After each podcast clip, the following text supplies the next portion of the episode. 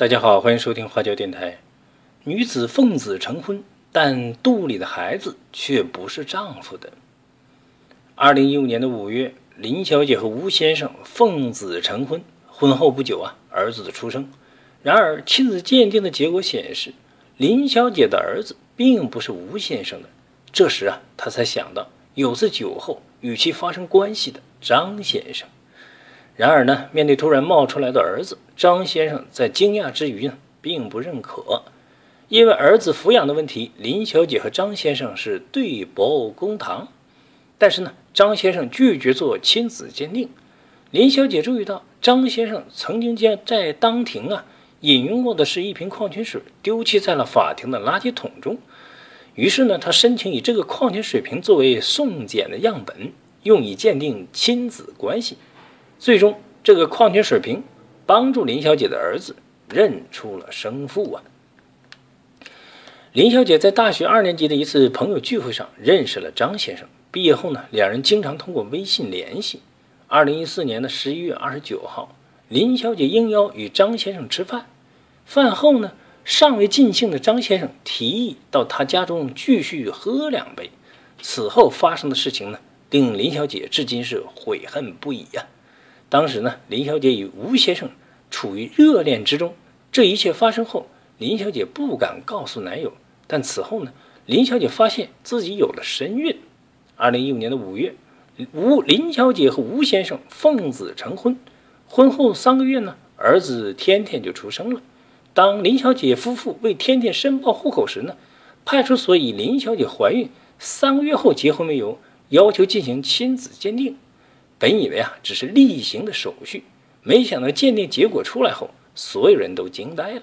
天天竟然不是吴先生的亲生子啊！这时呢，林小姐才将与张先生那一次酒后发生的事情是和盘托出。感觉受骗的吴先生没有原谅林小姐，两人呢最终以离婚收场。得知天天并非吴先生的亲生孩子后，林小姐找到了张先生。张先生在惊讶之余呢，对于突然冒出来的儿子并不认可。于是林小姐和母亲约了张先生见面，并与其协商亲子鉴定及孩子抚养问题。然而，原来说好的面谈，最终张先生还是爽约了。但为了证明孩子不是自己的，张先生表示愿意做亲子鉴定。他在网上找了一家鉴定机构。然而呢，在鉴定的当天，他依然没有出现。只是寄来了一份带有血样的纸巾，该鉴定机构根据血样鉴定结果为天天并非张先生所生啊。得知这一结果后呢，张先生便拒绝再与林小姐沟通。最后，张先生甚至否认了他曾与林小姐发生过两性关系。林小姐对这一鉴定结果坚决不予认可，她怀疑啊，张先生邮寄的并非其本人的血样。要求重新做亲子鉴定，但是遭到了对方的拒绝。为此，林小姐将张先生告上法庭，要求其每月支付儿子抚养费一万元，直至儿子成年呢。二零一六年的四月二十九号，该案在浦东法院开庭审理。林小姐向法院申请再次对张先生和儿子进行亲子鉴定，但张先生是拒绝配合。而且啊，他也不同意就此前亲子鉴定中送检的血样是否是其血样进行鉴定。当天庭审结束后，发生了一个插曲：张先生将当庭饮用过的矿泉水瓶呢，丢弃在了法庭的垃圾桶中。